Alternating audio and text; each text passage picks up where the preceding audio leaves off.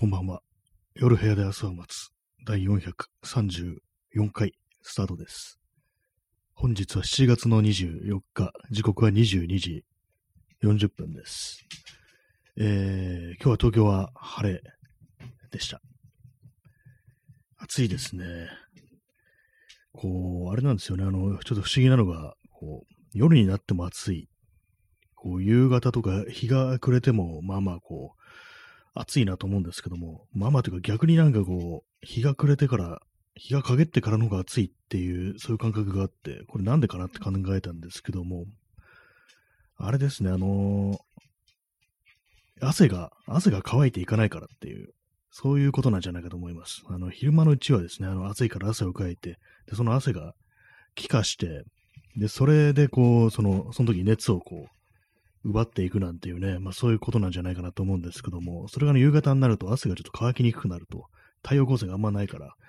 汗が乾きにくくなって、その時にあの、その体温をね、ちょっと下げてくれるっていう効果が、こう、それがなんかこうあんまりこうできない、出ないというね、そういうことなのかもしれないな、なんていうふうに今日、ふとね、思いました。夕方ちょっと外歩いたら、すごい汗出たんで、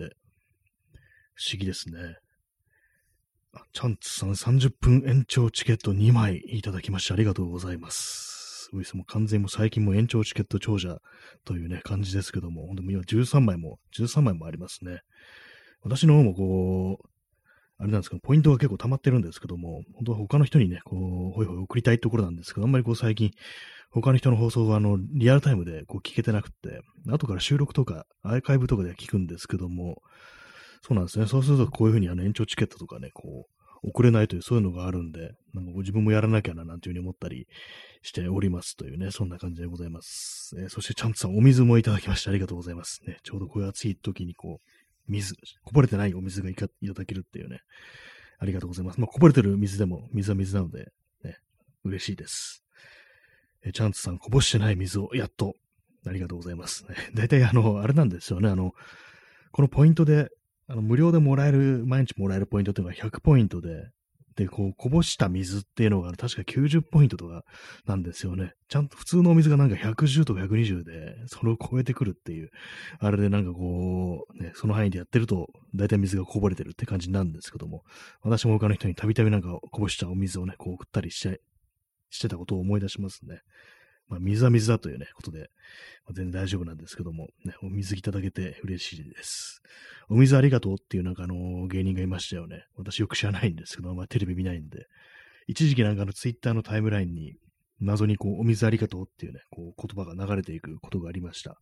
もうずっと前の話ですね。多分5、6年前とかそんな感じだと思います。こうなんか自分の感覚ではそこまで前じゃないと思っても、こう、普通に5、6年、6、7年、7、8年前なんてそういうことってありますからね。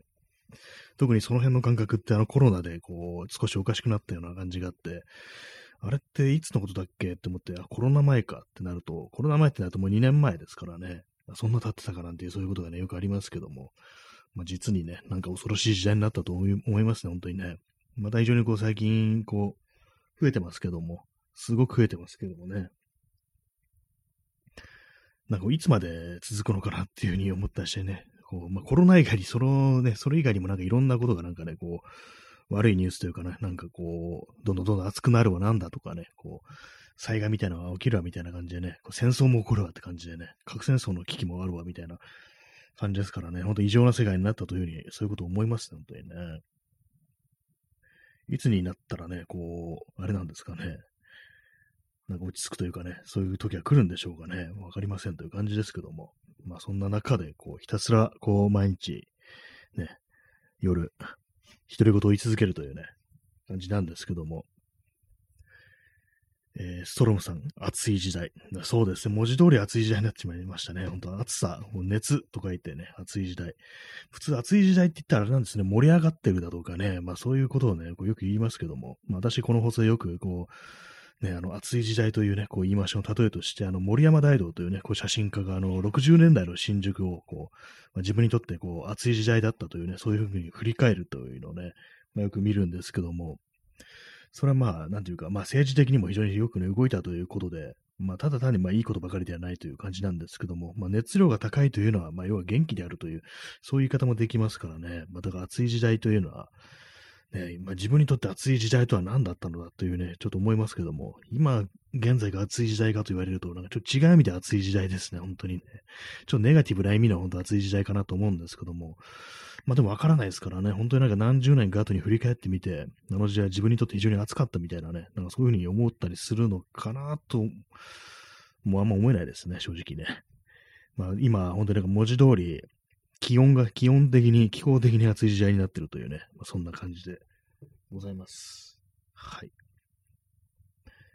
暑い、暑いってのがいいことであるっていうね、なんか基本的にそういうのありますけども、あのー、スタイルカウンシルの曲で、あの、ロングホットサマーというね、曲があるんですけども、これ私まあ結構好きな曲なんですけども、これもあの、まあ、スタイルカウンシルの時の時期の音源じゃなくって、あれなんですよね、あの、なんかブート版で聞いた、これソロ時代ですね、ポール・ウェラのソロの時にやった、その音源というのは結構好きで、私なんかで聞いたんですけども、それを聞いてから、こう、スタイルカウンシルのね、こう、アルバムに入ってるバージョン聞いたら、あ、なんか違うみたいなこと思って、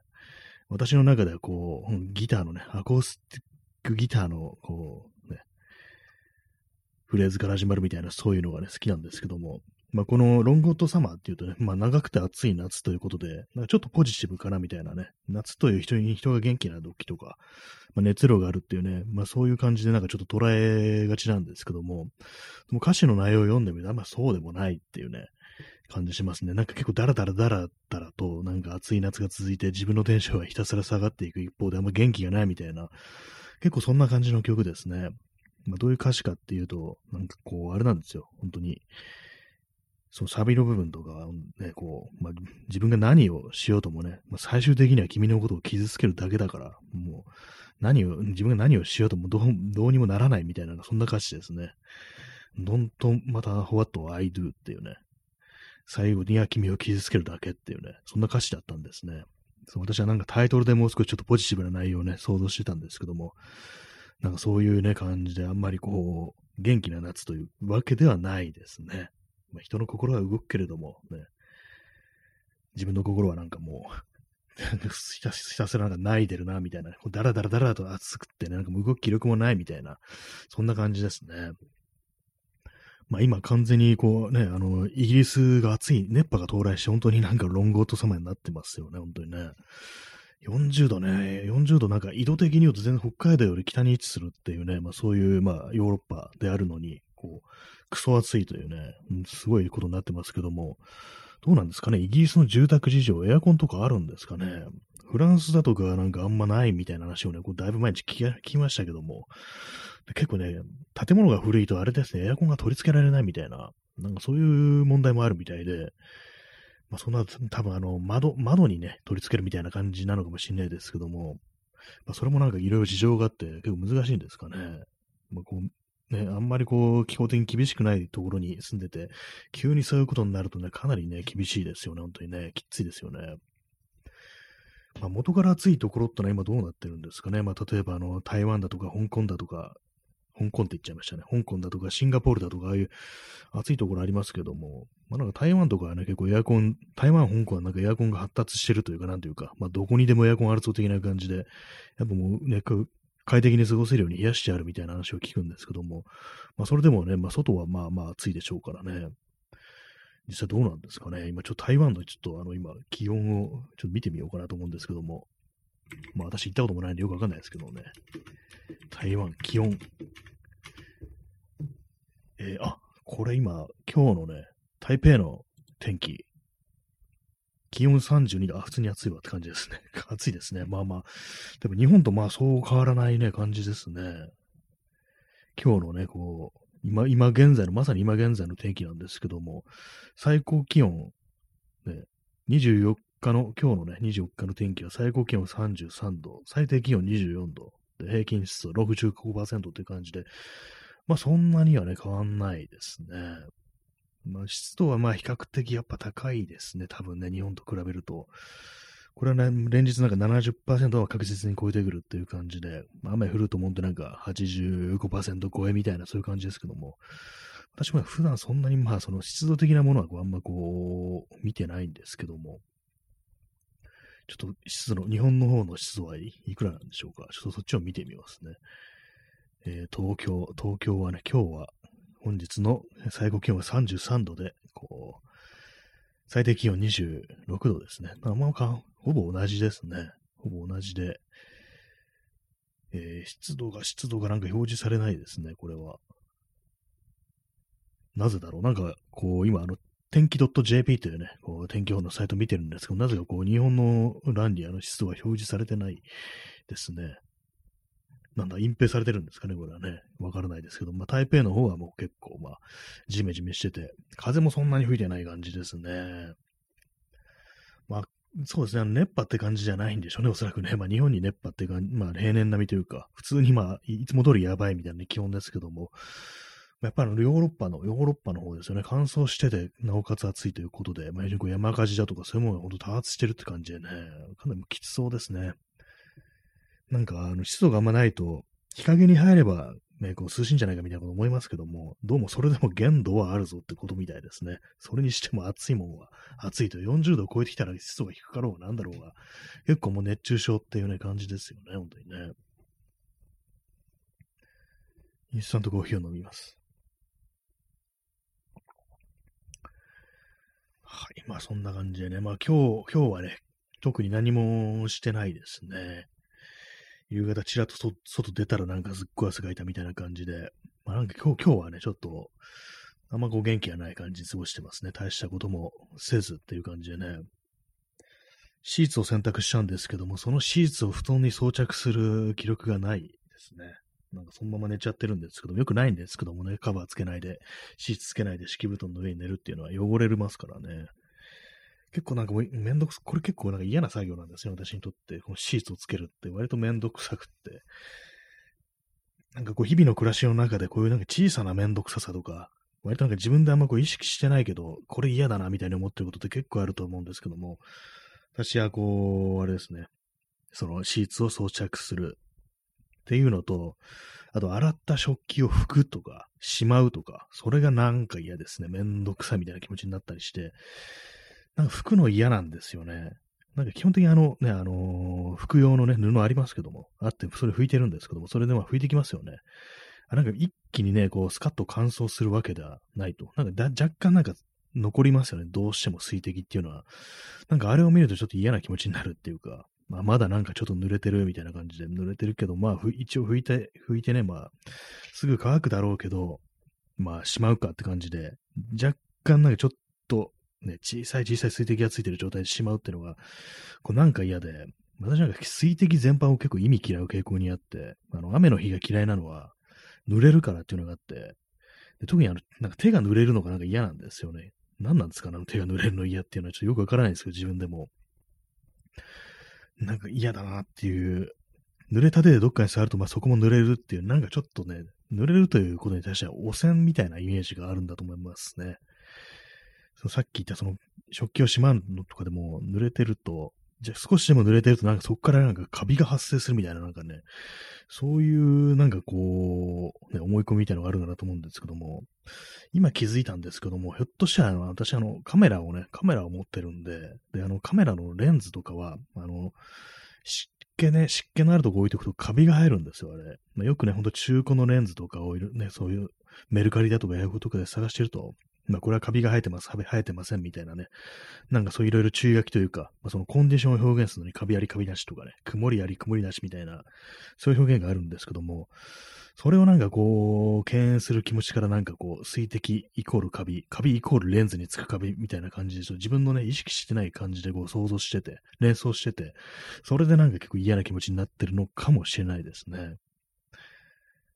まあそうは言っても、でもカメラをね、やる前からなんかこう、写真をやる前からそういうの結構嫌がってたような気がするんですけども、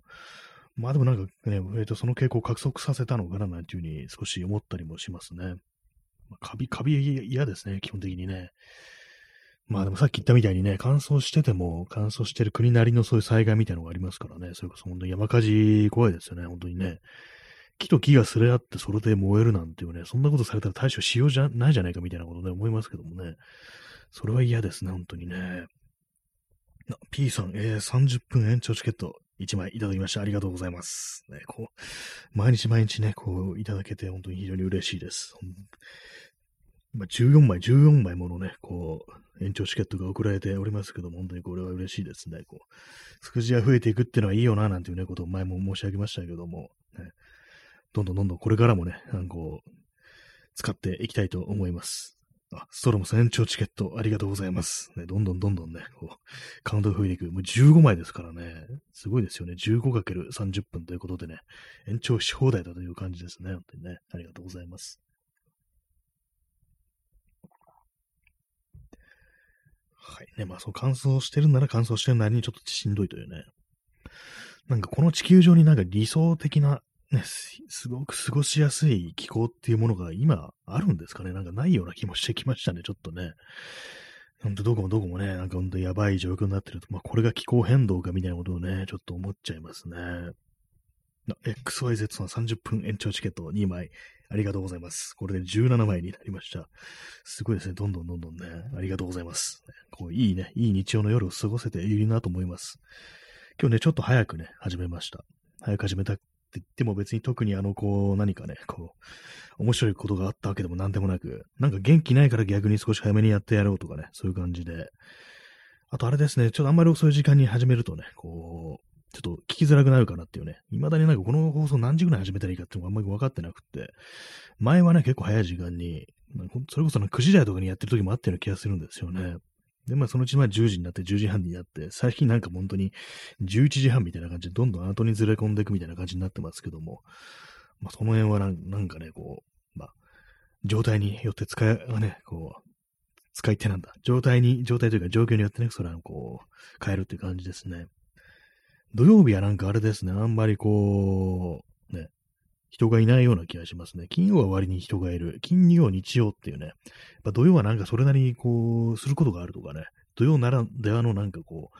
ちょっとね、腰を据えてなんかこう、見たいだとかね、取り組みたいだとかそういうことがあると、ね、あんまりこう、ラジオ的ななんかテンションではなくなるっていう、なんかそれはちょっとわかる気がしますね。まあそういう、私あの、土曜でもね、こう構わずにこうやってるというね、そんな感じなんですけども。そんな、えー、4月24日日曜日の放送をお送りしておりますけれども、まあね、まあ特に楽しいことはまあ思ってないというね、まあ感じですからね、本当にね。えー、P さん、憂鬱な月曜日に向けて日曜日の夜は家にこもる。まあそうですね。まあ大体ね、まあそうなりますよね、本当にね。日曜の夜なんか結構外に出て、こうね、その月曜に備えるって感じにはあんまならないですよね。こう、外出ててもまあまあね、辛い気持ちにはこうなりますからね、基本的にね。だったらまあ僕、ちょっと、ね、こもって、こう、備えるか的な感じにはね、こう、なりますけども、何なんですかね。本当ね、なんか24時間365日気分よく過ごしたいっていうね、感じで思うんですけども、でも世の中いるんですかね、そういう人も。もう常にね、こう楽しくて仕方ないみたいな、そういう人もまあいるのかもしれないですけども、あんまりね、こう、聞いたことがない気がします。ね。はい。まあでも、本当楽しければ楽しいほどいいよなっていうことに思うんですけども、楽しいというのも一つね、あれもありますからね、気力を使うというか、非常になんか精神エネルギーをね、こう使うって言いますからね。よくまあ、そう楽しいことであっても、なんかいろいろなんかこう、人間にこうストレスをかけるっていうのは、楽しいことっていうのもある意味ストレスになるみたいな、本人のまあ主観でも全然楽しい楽しいと思っても、あの精神的エネルギーっていうのがまあ消費されるということで、いろんなのあり、なんかありますね。なんかこれがどのくらいね、こう、そういうのを使うっていうね。その中で結構高かったのは、あれですよね、あの、引っ越しはなんかね、結構その精神エネルギーを使うと。で、本当になんか自分で楽しみにしてて、まあ、引っ越し、やった、引っ越すぞみたいな、そういう気持ちであってもね、かなりこう、その、場合によってはね、その、うつの、ね、きっかけになるみたいな、なんかそんなね、話を聞いたことがあって、なかなか人間というのはちょっと難しいなというふうにね、思いますね。本当にね。えー、チャンツさん、楽しいと翌日ダウン。なんかそれ本当わかる気がしますね。本当に、こう、ありますよね。なんか、こう、落差というか、なんというか、これもちょっと行き着くところまで行くと、そのまあ楽しい最中になんかね、こう、これがなんかこう、終わったらみたいなことをね、こう考えてね、ちょっとバッと入るみたいなことありますからね。割とね、まあ、ひょっとしたら今日そういう感じだったかもしれないです。昨日ちょっと人と会ったのでね、それであの翌日のあれが来てるのかもしれないですけども、まあなんかね、楽しい、楽しい。最後に本当にこう、ね、楽しいと思ったのは、ね、いつだろうみたいな、まあ別にね、昨日も楽しかったんですけども、何、何かこう、あれですね、もう少しよくできるんじゃないかみたいな、そういうなんかちょっと反省めいた気持ちっていうのは割となんか人に会った後に、その出てくる時も、こうあったりして、どう、どうなんですかね、これはね。結構さ、やっぱりなんかこう、まあコロナになってから、まあ以前よりはまあちょっと人とね、こう、会う、こう、機会ともが減り、なんかこう、会ってる時のね、にちょっとうまく喋れなくなってないからみたいなね、なんかそんなこと少し思ったり、こうして、ちょっとなんか自分のなんか世界に入っちゃってる時ないかなみたいなね、ことをなんかふと思ったりするんですよね。なんか自分の喋りたいことだけ喋っちゃう、ちゃってないかなみたいな、そんなことをね、時折思うことがあり、なかなかね、難しいところですね、本当にね。こう、常にこう、最高のね、最高のコンディションでいたいっていう気持ちはあるんですけども、まあでもそう、ね、頑張ればね、そう、できるのかもしれないですけども、本当にね、こう、頑張れば常に元気ということを可能かもしれないですけども、そのパフォーマンスを維持するのに本当になんていうんですかね、アスリート的ななんかこう、モチベーションがこう、必要になるのかななんていうふうに思いますね。えー、P さん、気分気分一つで最高のほにゃららに、ね、ほにゃららって今で言うのかって感じですけども、あありますね、このセリフ。これはですね、あの、気分一つで最高の夜になるなるんだぞっていうね、そういう有名な、有名でもないかもしれないですけども、映画のセリフですね。これあの、アニマルハウスっていう、結構70年代かな、これ、映画の、コメディ映画のセリフで、その中にあの、ジョン・ベルーシというね、あの、結構有名なコメディアンの人がいるんですけど、その人がね、こう出てくる映画なんですけども、結構バカバカしいね、感じの、こう、ほんとロックンロールパーティー的なね、ね感じで、なんか下ネタとかなんかいっぱい出てくるようなね、なんかそんな感じだったと思うんですけども、私あの見たことないんですけども、そのセリフがあるということだけはね、知ってて、ね、気分一つで最高の夜になるんだぞっていうね、やるぞとかなんか言って、そのね、ジェームス・ベルーシっていうキャラクターがね、こうなんか結構破天荒なというかね、こうとんでもないやつっていうね、感じでなんか異常なことやって盛り上げるちゃうタイプだと、そういうね、そういう感じのキャラクターなんだと思うんですけども、もう顔面ドアップでね、気分一つで最高の夜になるんだぞ、やるぞとかなんか言ってるね、そういうのがなんかこう、たまにインスタグラムとか、あのー、ツイッターとかに流れてくるそういう時期がありましたね。なんかあの、私のタイムラインで一瞬なんか流行ったみたいなね、そういうのがありましたね。まあ、気分一つで最高の夜にしていきたい。まあ、気分一つってのはね、まあ、あるんですけどもね、なんか本当にこう、私とかなんかお金も仮にじゃないや、普通になんかね、結構暗い感じのね、人間ですから、こんななんかね、こう、放送をやってるってのがちょっと信じがたいところも、自分でもあるんですけど、まあ、基本なんかあれですよね、暗い、暗いですね、やっぱりね。あの、放つ言葉が暗いとかいうよりは、なんかこう、まあ、考え方とか思考がなんか暗いみたいなね、割となんかこう、暗黒のね、方向に入り込んでいく、そんな感じがありますけども、まあ、それでもね、やっぱりこう、気の持ちようというのは、ある程度なんかわかる気がします。やっぱりこう、必要以上にね、必要以上になんかこう、その、闇の方向に行くっていうのはやっぱり良くないなっていうのがあったりして、なんか今日もね、昼間なんかどんよりした気分で、いや、でもやっぱりこう、なんかね、悪い方ばっかり見るのは良くないなと思って、なんかちょっとそういう時、そのネットでね、検索するっていうね、その手のこと、これ良くないと思うんですけども、検索エンジン検索するとね、結構ムカつく情報とかがね、結構出てくるので、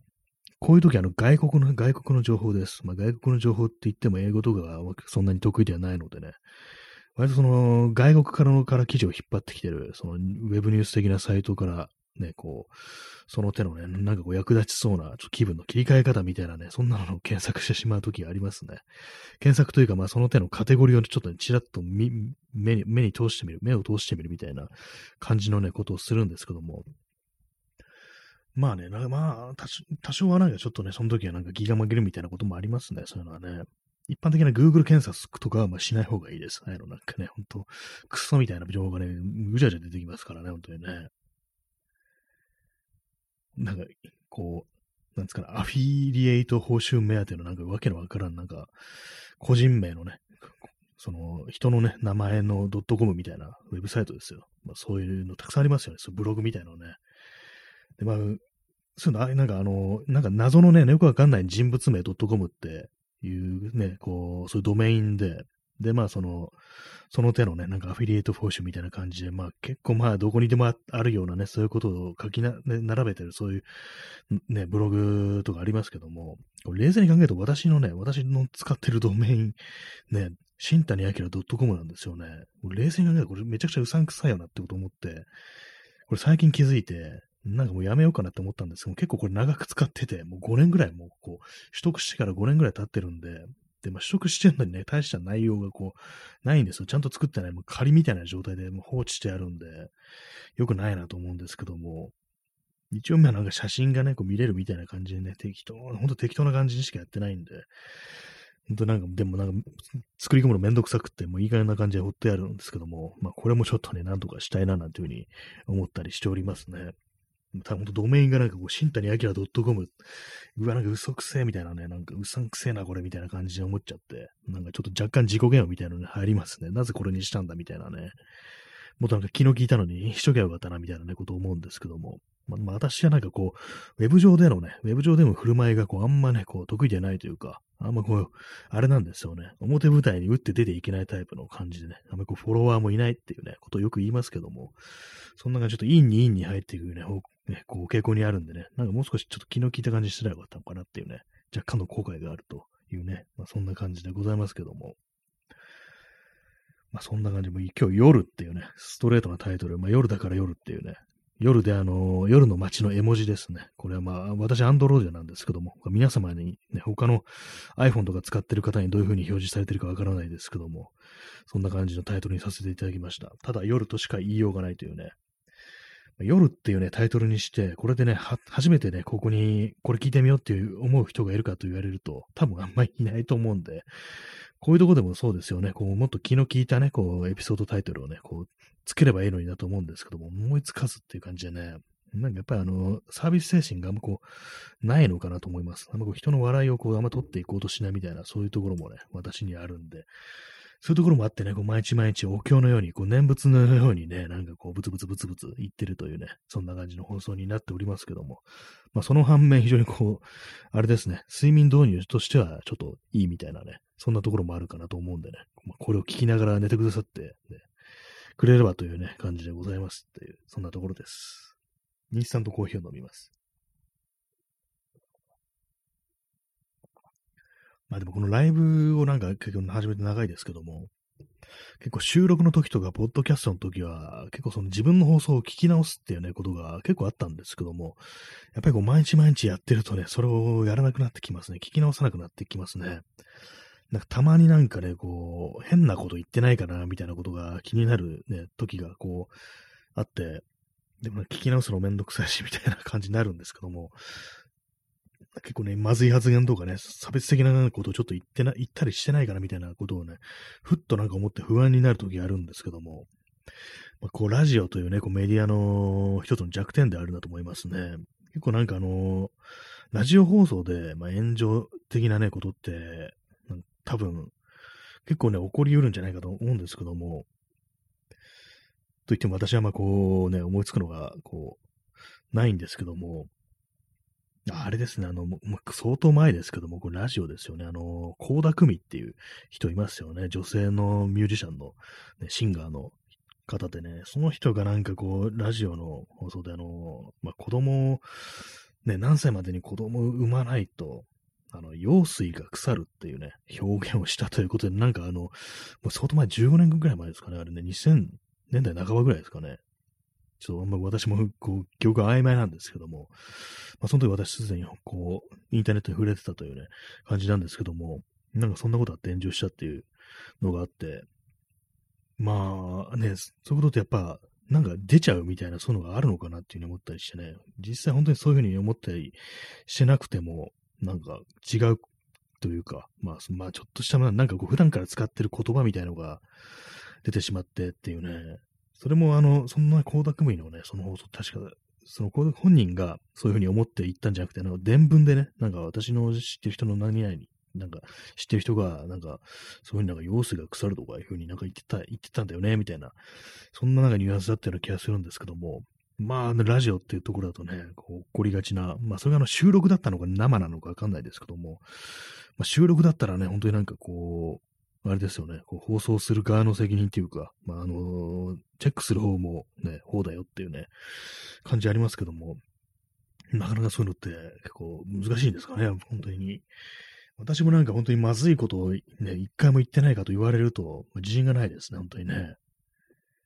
まあでも結構血生臭いこと言ってますからね、なんか、某政党とか、なんか、うんたらかんたらで、なんか人肉食ってそうとかね、まあそれもそれでアウトだと思うんですけども、あと多分ジャップとか言ってますよね、普通にね。この、それ、まあ私が日本人だからっていうね、あれなんですけども、これも本当、ダメっちゃダメですからね、本当にね。私は日本人に住んでるから、日本に住んでる日本人だからそういうこと言われるわけであって、まあ、外国に住んでてそういうふうに、普段ね、本当にそういうこと言われる、ね、本当にこう、危険、危機みたいなものを肌身で感じてる人がすると、まあ、そういうことを使ってくれるなっていうね、感じにはなると思うんで、ねいろいろありますよね、本当にね。えー、チャンツさん、えー、2008年の出来事なんですね。時が経ちました。ね、高田組の発言炎上の話ですね。あ、2008年なんですね。あ、じゃあまあ、まあ経ってますね、本当にね。そんなに経つかって、それこそ本当に15年ぐらい前でしたね。2008年かって感じですね。まあまあ、その頃はまあそんな、まあ SNS、ツイッターとかもね、ありましたけども、そんなにはこう、人がいないっていうね、感じでしたでしょうね。私もやってませんでしたからね。まあ、ミクシーの最後あたりなんですかね、2008年っていうと。ね、私、ミクシーそんなこう、知らないんでね、こう、あれなんですけども。まあね、そんな感じで結構いろいろこう、ね、音声メディアってのはそういうことやりが、やっちゃいがちっていうのはなんか私も、まあ結構わかる気がするっていうのはありますね。えー、P さん、えー、家父長的、家父長制価値観の強い集団、例えば統一教会あたりは、その用水が腐る的な、ね、みたいなことを教団内で教えてそう。教えてそうですね。なんかそうですね。そういうこと絶対、絶対伝わるですけども、まあ、まずね、本当そういうこと言ってるでしょうね。様子が腐るみたいなね、本当年取ってから、ね、妊娠するとどの頃とかなんか、そういうまあ女性を抑えつけるね、まあ、そういう価値観ってまあ非常に強いっていうね、感じですからね。合同結婚式って言って、まあ強制的になんかこう信者ね、女性信者を結婚させるみたいな、女性信者というか、まあその男女ね、もう無理やりカップリングさせて結婚するなんていうね、ことをやってるということですから、まあ、まああってね、あっても全然おかしくないですよね。そういう、まあそのね、教団丸ごとなんかそういうような価値観というね、ことをね、もう考えちゃいますよね、本当にね。えー、XYZ さん、冷静に放送を繰り返ると、食人、天皇、文明崩壊とタブーに切り込むコンビニ雑誌のようですね。確かにそうですね。割割となんか、ね、あの辺にコンビニの端っこに置いてあるなんかうっさんくさいなんか雑誌みたいですよね、本当にね。とりあえずなんか本当ね、おどろおどろしい感じでこう目を引くみたいなね。そういうなんかえげつない感じの、ね、やっぱりそういう部分が私の中にも結構その遺伝子的にね、あるのかもしれないですね。そういうの好むっていうのがやっぱりこう、えげつない感じのね、まあ、怖い話だとかね、まあそういう話を好むっていうのは結構その辺とね、近いものがあるかと思うんですけども、やっぱりまあそのね、まあその子供の頃とかは、まあその手のね、こう、割とそのタブーみたいのが、こう、タブーっていうかね、こうなんか好き放題や、なんかこういろんなね、こう、サブカルチャーみたいなのが好き勝手やってた時代にこう生まれてるということもあり、まあそれでなんとなくそういうとこから吸収してね、ここにちょっと反映されてんのかなっていうね、感じで思いますね。食人天皇文明崩壊ですからね、本当にもうあれですけどもね、あれですけどもねってなんか曖昧なこと言ってますけども、えー、XYZ さん、えー、雑種じゃなくて雑誌でした。そうです。あの 私勝手に今訂正しましたけども、元のね、コメントの雑種と書いてありましたね。それはタイプミスということで、えー、怖い、怖い話もコンビニ雑誌感がいいと思いますっていうね、ありがとうございます。ね、怖い話そうですね、コンビニ行くと必ずその手のね、会ありますからね、本当にね。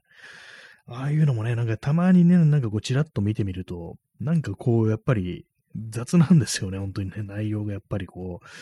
まあ、よくある的な話でこうね、こう、染め上げられててね、染め上げられてるっていうかそういうコンテンツしかなくって、うん、まあこの手の話はこう何度も何度も見たな、みたいなね、そんな感じを持って、まあある程度ね、こう、それ、その手のね、怖い話とかに触れてると、まあそんな目新しくもない、新鮮でもないみたいな、そんな感じになっちゃいますね、どうしてもね。まあ、あいうのもなんか本当にこう、マニアというか、そういうの収集するね、こう、人とかいたらなんかああいうの本当に丹念にね、こう、集めてたりするのかもしんないですね。なんかあの吉田号的な人がなんかその辺のカバーしてるっていうのね、あるかもしんないですね。そういう人がいてなんかこう、ね、将来そういうのをなんか自分のコレクションみたいなものをね、こう、だーっとなんかこう、披露してね、なんか語ってくれるなんて、そんなのがこう、あるかもしんないですね。はい、唐突に吉田号の話が出てきますけども、なんか私の中であの、いろんな、いろんな本を集めてる人って、変な本を集めてる人というね、そういうイメージがあるんでなんか出てきましたけども、はい。えーまあ、この放送はタブーに切り込むかと言われると、まあね、そうですね、あの、エンターテインメント的にタブーに切り込むっていうのはね、結構あるかもしれないですね。まあ、切り込みやすい、タブー、タブというかね、切り込みやすい中でも切り込みやすいものっていうね、感じですけど、その食人天皇文明崩壊っていうのはね、天皇はちょっと難しいかもしれないですね。なんか本当にこう、こうラジオですから、あんまこう、その検索というものに引っかからないわけで、まあそういうのもあったりしてね、変なのにね、こう、絡まりにくいですけども、これツイッターとかでね、ひたすらなんかこう、天皇制否定してたら、絶対なんかやばいの絡んできますからね、本当に。それであの、なんか凍結に追い込まれるみたいなこともありそうですけども、このラジオ放送ってのは、ね、一つの利点としてあの、検索ができないというね、感じですからね。それがまあ、まあちょっとね、いいことかなと思いますと、いう、まあ、その反面、まあ、ちょっとあの、なかなか広がっていきづらいみたいな、そういうところもあるかもしれないですね。えー、チャンツさん、えー、公安警察にも切り込んでましたね。そういえばそうですね、なんかその何度かこう言及したというか、公安、公安警察、公安はなんかいつも斜め掛けのカバンで、なんか微妙なこう帽子かぶってて、ポロシャツに乳首が浮いているみたいなね、なんかそんな話もしたような気がするんですけども、なんか独特な公安ファッションがあるみたいなね、感じでね、気持ち悪いよな、みたいな、そんな話をしたような、そんな回が結構何回かこうあったような気がします。まあでも嫌ですよね、本当にね、なんか、あからさまに公安の空気を出してなんかデモっぽい現場にこう突っ立ってるみたいなね、お前のよう、お前のような市民がいるか的なことをね、なんかその北斗の剣的なあのなんかツッコミが出てきますけども、てめえのよう、てめえのような市民がいるか的な感じでね、なんか物々しいね、おおっさんがいるぞみたいな感じで、割とね、こう分かられてるというね、感じありますけども、ね、独特のあれですよね。刑事とかもね、なんか、警官とかもね、独特にこう、流れでね、こうやってくる、出してるって人いますからね、本当にね。え XYZ さん、自分は昔ツイッターで旧仮名遣いの人たちに絡まれました。旧仮名遣いで絡まれるなら天皇はやばそうですね。えー、旧仮名遣いでメンション食らいました。あ、なんかいますね、いますね。最近あんま見ない気がしますけども、旧仮名遣いね、ほんとなんかもう戦前の日本に未だに生きてるという感じでね、こう、大日天、大日本帝国のね、こう復活をなんか目論んでいるという、そういうなんかやばい曲というか、曲の中でもね、なんかちょっと同化してるタイプのね、旧仮名遣いっていうね、どうやって入力してんのって感じですけども、なんかそういうの使ってるんでしょうね、そういうね。旧仮名遣いで絡まれるなら天皇はやばそうですよねってね。そうですね。もう確実に何かこう飛んでくるって感じですけども。まあでも私もその、あれですね、あの、ツイッターでは、まあ、天皇制を否定するというね、ぐらいのことで、なんか本当に死ねとかなんかそういう言葉言ってないんでね、もう結構その、誹謗中傷的なね、感じは、のことは、まあ言葉は使ってないというのはあるんで、まあ、幸い今のところなんかあんまないんですけども、否定自体は、否定するような言動じゃまあしてますね、本当にね。えー、旧仮名遣いでね、こうメンション食らいましたとのことで、やっぱりその、そういう時もしっかり旧仮名遣いでね、こう、やってくるんですね。何なんですかね、本当にね。ちょっとやばいですよね、なんかこう、なんかあの、コスプレをしてる的な感じで、いきなりなんかこう、軍服のやつに絡まれる的な、なんかそういうのをね、こうリアルで言うと、突然軍服着たね、こう、やつが絡んでくる的な感じで、そういう恐怖みたいなのは結構ありますね、本当にね。えー、P さん、知的階層自認意識が強そう。あその旧仮名遣いをね、してる人たち、知的、自分は知的階層であるというね、非常に歴史に詳しいと。いう感じでね、こう、こういう今のこう日本の、日本というか、まあ、各国の歴史認識が間違っている的な感じで、それを修正してやるっていう感じでね、なんかそういうふうに考えてそうっていうね、自分はいろんなこう本を読んで、非常にこう、知識があり、ね、今のこうね、自虐的歴史観が間違っているというのは、いうのは本当にこう、検索すればすぐにわかるっていうね、そんなこと言ってきそうですけどもね、かなりこう関わりたくないタイプですけども、曲の中でもね、本当に嫌ですね、本当にね。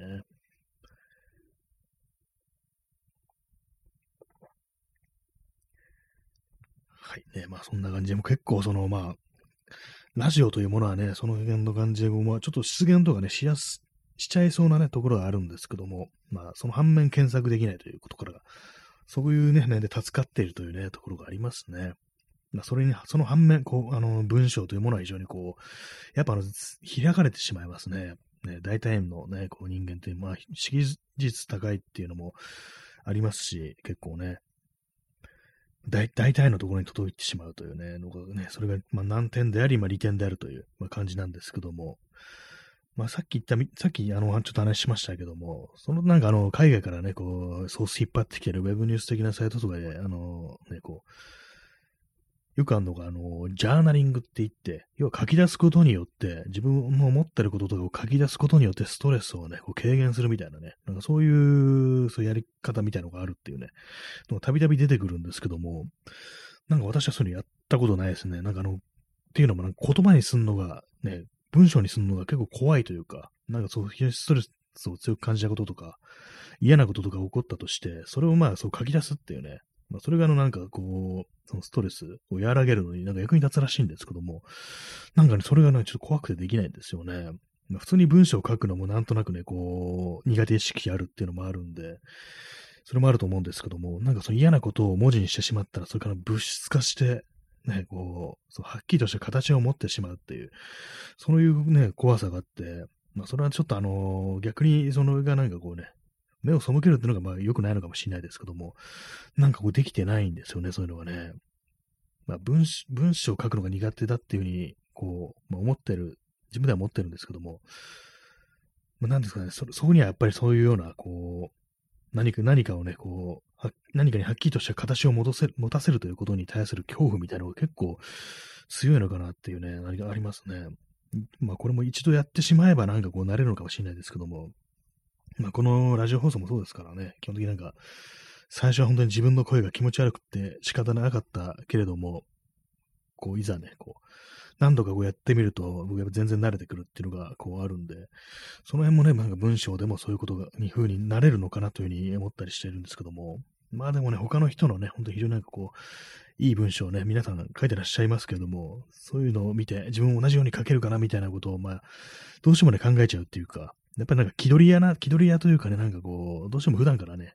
お芝居をしてるっていうね、そういうタイプの人間なのかもしれないですね。こう、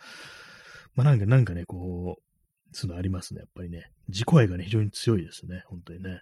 なんかこう、ダサいところ見られたくないみたいな意識が、まあ、まあまあね、こう強いというね、タイプの人間ですんで、まあそういう面がなんかこう、今みたいに、今喋ってるみたいに、こう自分をね、こう、作るみたいなところには、まあ、その、プラスに働いてるかもしれないですけども、なんか正直に物を言うということにね、ついてはね、非常にまあ私は苦手であるというふうに、やっぱりこう、自己認識ありますね。まあただまあ、この国のね、この国の、この国って言ったらなんかちょっと小でかいかもしれないですけども、まあ男というものはね、まあ基本なんかその、あんま言葉にできないというね、そういう傾向にあるんじゃないかなっていうふうに、まあ、思ったりしますね。まあ、そういう感じで、あの、言葉にできない、自分の持っていることを言葉にして伝えるっていうね、ことができないと、結構なんていうんですかね、人と暮らすときに、そういうものがなんか非常にこうマイナスに働くというか、まあ、よくね、まあその、まあそれこそ家父長的なね、感じでね、こう、価値観っていうね、ところからこう、ところのなんか毒ってもありますけども、やっぱりこう、自分のこと、思ってることをね、こう、察し量的な感じでね、その男の方が、まあ、今、便宜的にね、まあ、夫が、まあ、妻に向かってなんかそういう態度をね、こう、ね、とって、非常になんかこう、ディスコミュニケーション的なものがもうずっとずっと長い間温存されるみたいなね、そういうのってまあいろんなところであると思うんですけども、私あの昔ね、こう病院でね、こう見た風景で、これ確かまあ祖父祖父だったか、なんか親戚だったかのお見舞いに行った時に、まあ同室でね、大部屋で同室でなんか結構まあ年配の人がこうまあ入,、まあ、入院してて、隣のベッドだと思うんですけども、で、まあその奥さんがね、奥さん、奥さんって今言いましたけどもね、こう、パート、パートナーの方がね、まあそういうふうにいらしてて、それでなんかこう、結構なんかね、怪我だったのかななんか、まあ、腰が痛い、まあ、椎間板ヘルニア的な、なんかそんな感じだったかもしれないですけども、結構なんかその、ね、夫の方がね、こう、痛そうでね、なんかそれでも結構、割となんかしんどそうで、結構それがなんか、その時あのー、奥さんにね、結構つ、つらみに当たってるというか、なんか、割となんかこ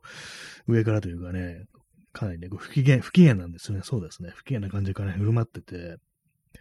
で、まあ、その、大部屋でね、隣なんだまあ、挨拶とかもね、私もするんですけども、こっちに向かっては、まあ、非常になんかこうね、お疲れさんみたいな感じで、ね、結構いい人なんですけども、まあ、私がその病室から帰るときもね、こう、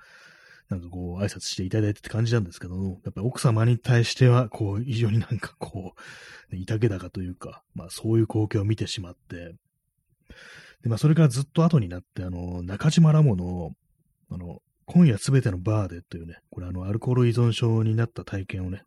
中島ラモがアルコール依存になった、なって入院したというね、体験をこう、元に書いたね、こう中編小説なんですけども、その中にね、同室で、その主人公のね、と同室、大部屋で、同室に購入してるおじいさんがいて、それがね、ま、今私が昔ね、その、お見舞いの時に見たね、もうほとんど全く同じようなね、光景で、すごくね、その奥さんにね、こう、もう土台散らしてみたいなね、そういう光景がこう展開されて、で、その主人公ね、小説の主人公はね、その人を見てて、で、まあ、いや、でもこれあの、奥さんの方は非常になんかこう、ね、こう、そういうふうに辛く働いてるんですけども、なんかこう、ニヤッとね、笑ってるんですよ、そこで。で、まあね、それでこう、確かね、果物をね、こう、食べさせるんですよ、そのね、夫に。で、まあ、それでこぼしたりしてんのをね、まあ、だらしないわね、あんた、っていうね、感じ、こう、すごくこう、ニヤニヤしながらね、それを、からかうというかね、なんていうかね、注意するというかね、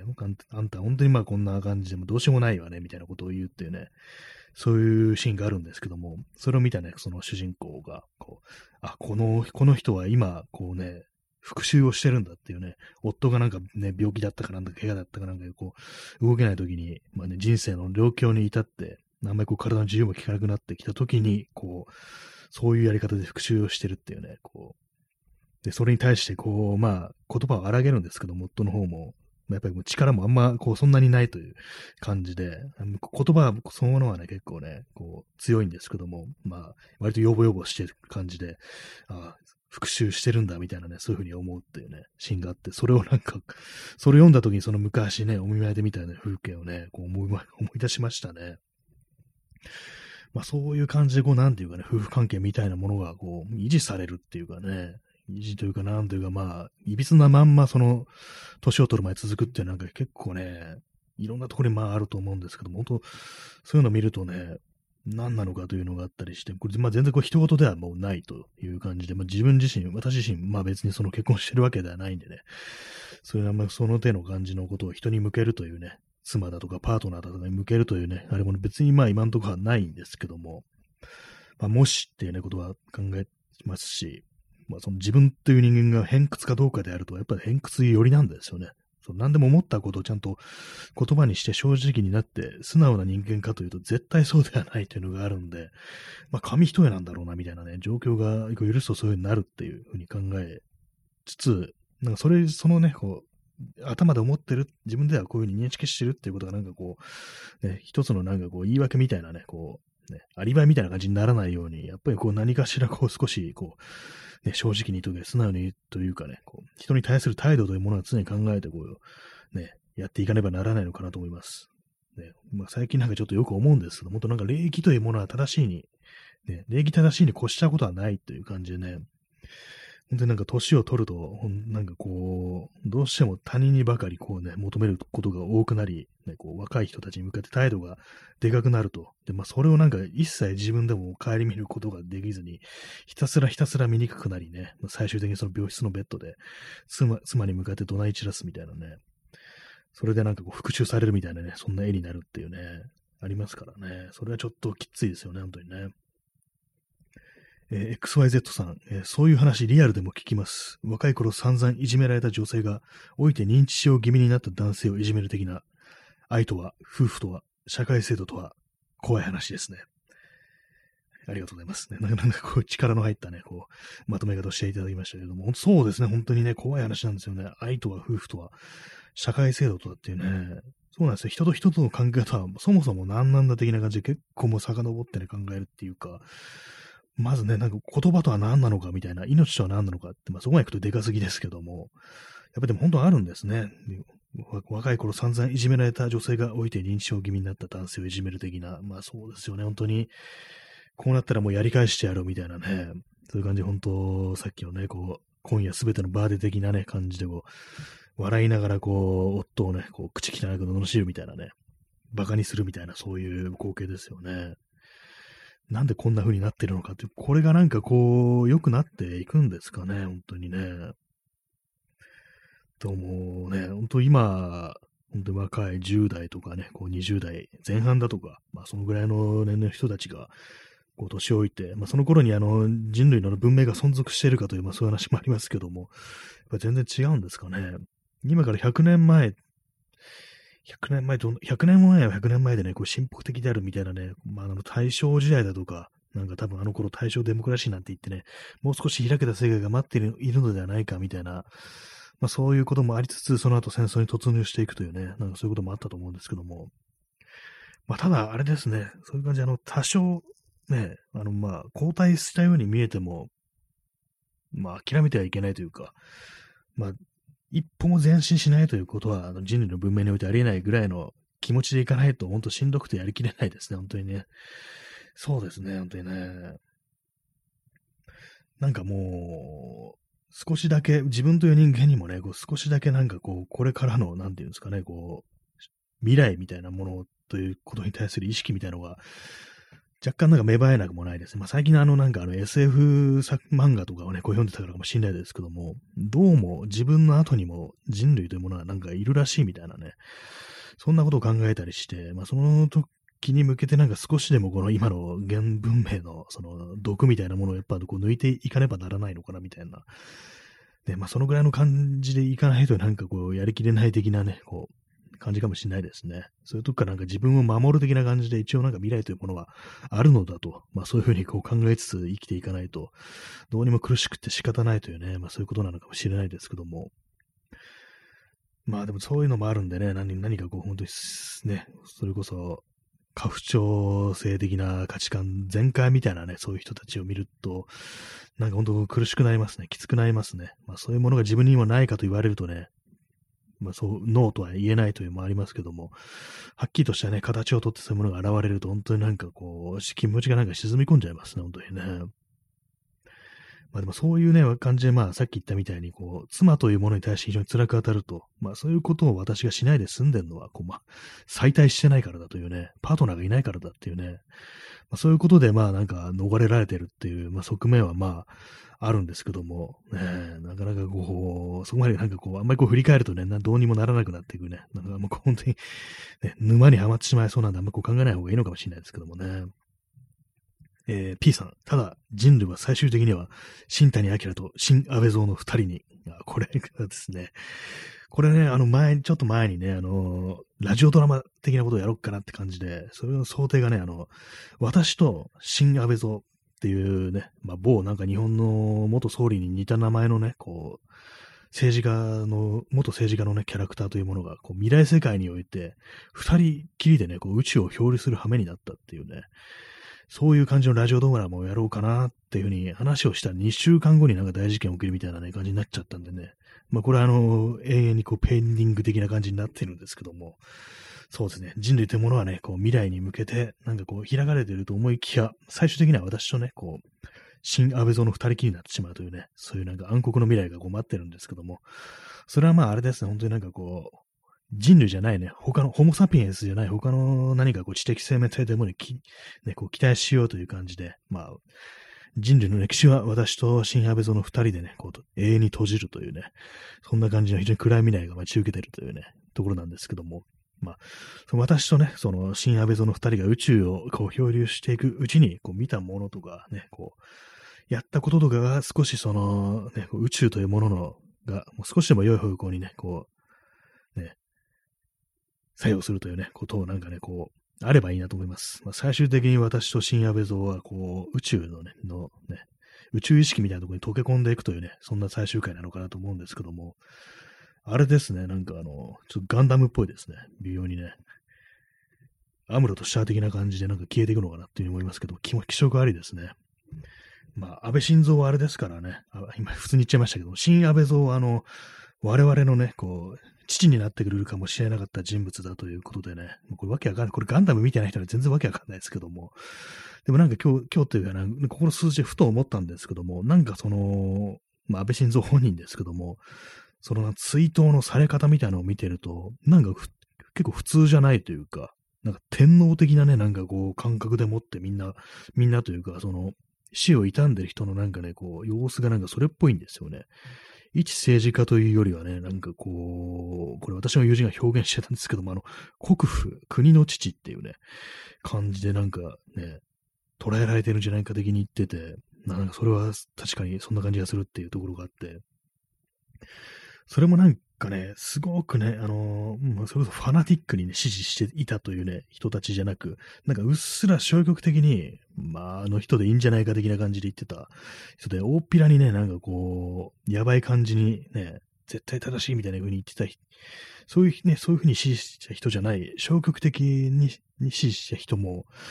なんか歯切れ悪く、なんかその、個人にね、対して言及してるんですけども、その触れ方がなんか、触れ方のなんかね、こう、腫れ物感が、何かこう、その、ね、尊いものに触れるみたいなね、本当はね、すごくもう、崇めたい的なね、かんなんか心情みたいなのがちょっと透けてみるっていうか、ちょっとこれあの表現、言葉で表現するのが難しいんですけども、何何かこう、その、神聖にして犯すべからずみたいなね、そういうなんか空気を若干感じてしまい、何かこうね、我々の父父としてね、こう、我々を保護してくれる、こう、人ならざる存在として、新安倍蔵というものをなんかこう、ね、まあ、意識的にしか、無意識的にかわからないですけども、こう、そういうのはこうね、仕立て上げようと、作り上げようとしていたのではないかね、っていうね、そういう感じですね。我々のね、こう、ね、父になってくれるかもしれなかった人物だっていうね、それをこれ殺したお前に何が言えるっていうね、まあ、これはあの、シャア自身のセリフなんですけども、ね、XYZ さん、えー、逆シャアのラストは、あれどこに消えたんですかね？ぼや、ぽやんとした感じ、国葬気持ち悪いですね。かっこ、法的根拠はないそうです。そうですね、あの、逆襲のシャアというのはガンダムのね、こう、シリーズの、ね、作品があるんですけども、最終的になんかこう、ど、行方不明になるというね、あの、小惑星がこう、地球に落ちるのをね、食い止めようとして、まあ、最初にあの軌道が逸れていくんですけども、ただその、二人ともね、主人公のね、こう、シャアとアムロの二人はどこに行ったかわからないっていう、そういうなんかこう、あれですよね、エンディングを迎えるという感じでね、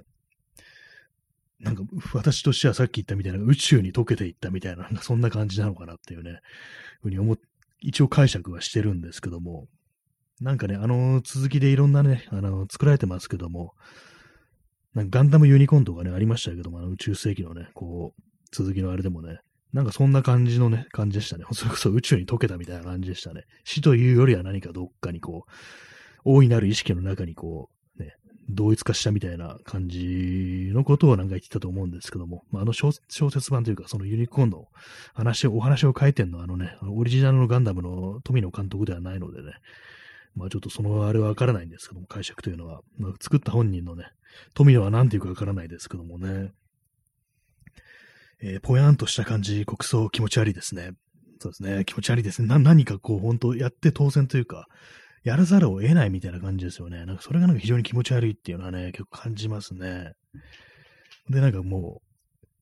う決まってるんだからって、もう避けられないんだ、これは、みたいな。確かにね、まあ、法的根拠はないけど、法なんぞ超越したところに、あの、我々の父たる新安倍蔵はいる、おるのだっていうね、なんかそんな空気すら感じるっていうところでね、ではっきりね、そういうこと言うと、さすがにおかしいということが分かってるから、なんとなくね、こう、空気的に、いや、なんか批判してる人はなんかちょっとあれだよね、みたいな感じで、こう、言及するっていうね、こう消極的な指示をしてる人があれだけね、こう若い人たちにもこう支持されていたのに、それに対してこう腐すようなこと言うのはどういうことなのみたいな感じで、こう、なんかもう、もう、ぽやーんとした感じですよね、それこそね。それがまた非常になんか気持ち悪いなって思うんですけども、まあ、国葬はこう、やめろと、私も思いますね。まあ、誰であろうと国葬なんてものはこう、まあ、やるべきではないっていうような、まあ、そういうことはね、思いますね。ね、本当にね、ガンダムとね、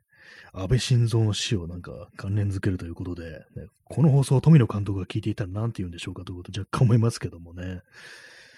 なんか、ちょっとその、その感じ言うとなんかあれなんですよね。個人を、なんか少し私はね、ちょっと親しみを持たせてしまうかと思うんで、この手のなんかこう、オタクの喜びそうな話ってのはね、微妙な感じに思うんですけども、まあ、私私もねお、おそらくオタクの一人ということで、まあこういう感じのね、話をね、どうもしてしまいますね。本当にね。あと、お腹今ね、お腹今ぐーっとなりましたね。今日はなんかあんまりこう食べてない、元気がなくってね、珍しくあんまこう食べてないという感じですね。なんか今日もなんかトーストでなんか甘いもんばっか食ってるって感じでね、あんま良くないんですけども、ね。はい、そんな感じで、ね、最後は新安倍蔵の話で締めさせていただきましたけども、いかがでしたでしょうか。割とこういう話ね、したいんですけども、なんかあんまり良くないなとか、オタクくせえな的な感じでね、ちょっとあのね、してないんですよね。そのなんかアニメの話とかあんましてない。あま、まあ私そんなみ、大して見る方じゃないんですけども、割となんか避けてる感じなんですけども、たまにはしてもいいかもしれないですね。リスナーを増やしていけるかもしれないです。はい。まあ、そんな感じで本日7月24日の放送をね、こうお送りさせていただきました。え第300 433回、434回でしたけども、いかがでしたでしょうか。まあなんか、もう元気のない一日でしたけども、やっぱ喋ると少し元気になるんですけども、まあ明日になったらまた元気なくなってるという、そんな放送です。えー、それでは、えー、ご清聴ありがとうございました。さようなら。